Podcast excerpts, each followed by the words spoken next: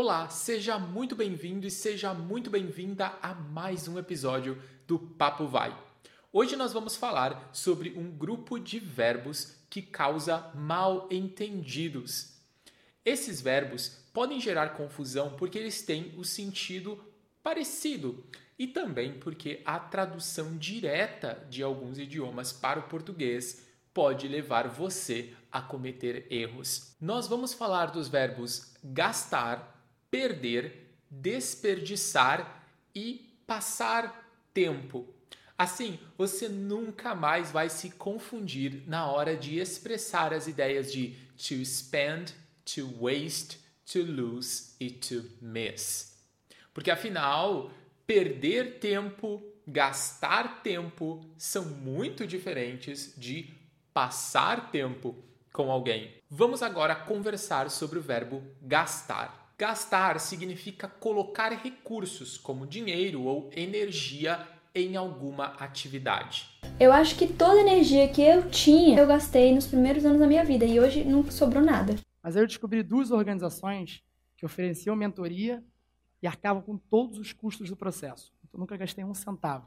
Um deles presente para pessoas queridas, né, para pessoas próximas, uma grana que você gastou para dar um presente para sua mãe. Nesse último exemplo que você escutou, foi usada a palavra grana, que é uma alternativa informal para a palavra dinheiro. É importante você lembrar que a palavra gastar tem sempre um sentido um pouco negativo. Uh, não é tão negativo quanto a palavra desperdiçar mas ainda assim, você nunca vai dizer para uma pessoa que você está gastando tempo com ela.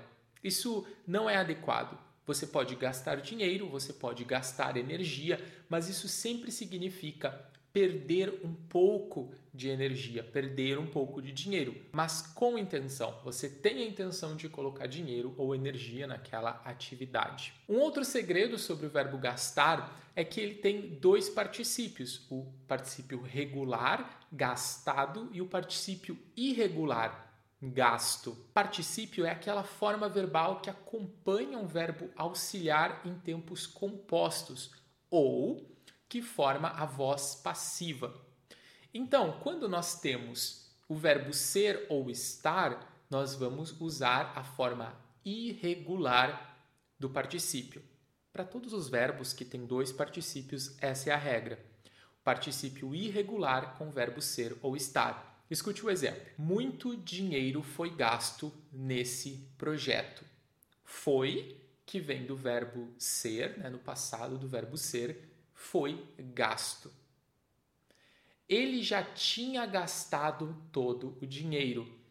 Com o verbo ter, nós vamos sempre usar o particípio regular. Então, ele já tinha gastado todo o dinheiro. O segundo verbo de hoje é o verbo perder. Esse verbo significa deixar de ter o que você tinha ou possuía, mas sem intenção. Por isso está relacionado com uma ideia de prejuízo, de perda. Então você pode perder tempo, objetos ou oportunidades, por exemplo. Mas também você pode perder o meio de transporte, como por exemplo, perdi o ônibus. Escute alguns exemplos com relação a, a né, o meu pai e minha mãe, a separação, fazia, sei lá, 30 anos que eles estavam separados. O que me vem muito forte, eu perdi meu pai o ano passado. Uh, não cheguei a tempo, porque eu perdi o ônibus e eu perdi o ônibus porque eu não verifiquei a programação dos horários. Mas aí eu perdi a imunização? Não, você não perdeu. O que eu vou te contar é que, como eles começaram a perder muito dinheiro no Brasil e perderam mais dinheiro ainda uh, com o fim dessa guerra. O próximo verbo é o verbo desperdiçar. Esse é um verbo usado com menos frequência, mas ele tem um tom mais forte do que o verbo gastar ou do que o verbo perder, porque ele significa gastar sem necessidade e sem receber algo em troca. Em alguns casos, ele pode substituir o verbo perder, principalmente quando falamos de dinheiro ou outros recursos. Escute alguns exemplos. Porém, o minimalismo não significa desperdiçar coisas, sair jogando tudo fora. Cada minuto que você passa pensando, mas qual que é o caminho perfeito? Você desperdiçou um minuto da sua vida que nunca mais vai voltar. O alimento que a gente desperdiça, ele tem um impacto na nossa economia, no nosso clima, na nossa água e na biodiversidade do planeta. Na economia, mais de um trilhão de dólares que são desperdiçados junto com alimento e poderiam ser melhor aproveitados. Isso em preço de produção, não de consumo. Além do verbo desperdiçar, em conversas informais, nós podemos usar a estrutura jogar alguma coisa, alguma oportunidade fora. Então, ah, joguei dinheiro fora comprando essa roupa. Eu desperdicei dinheiro comprando essa roupa. Joguei fora. Desperdicei. Você também pode dizer queimar. Então, ah, queimei dinheiro comprando essa roupa.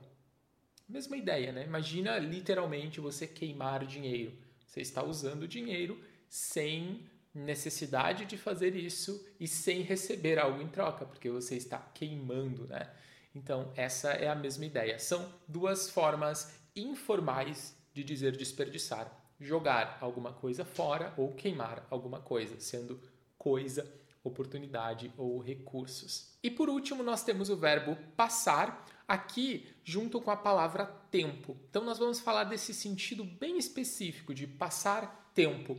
Significa basicamente estar junto com alguém por um período de tempo ou estar fazendo alguma coisa por um período de tempo.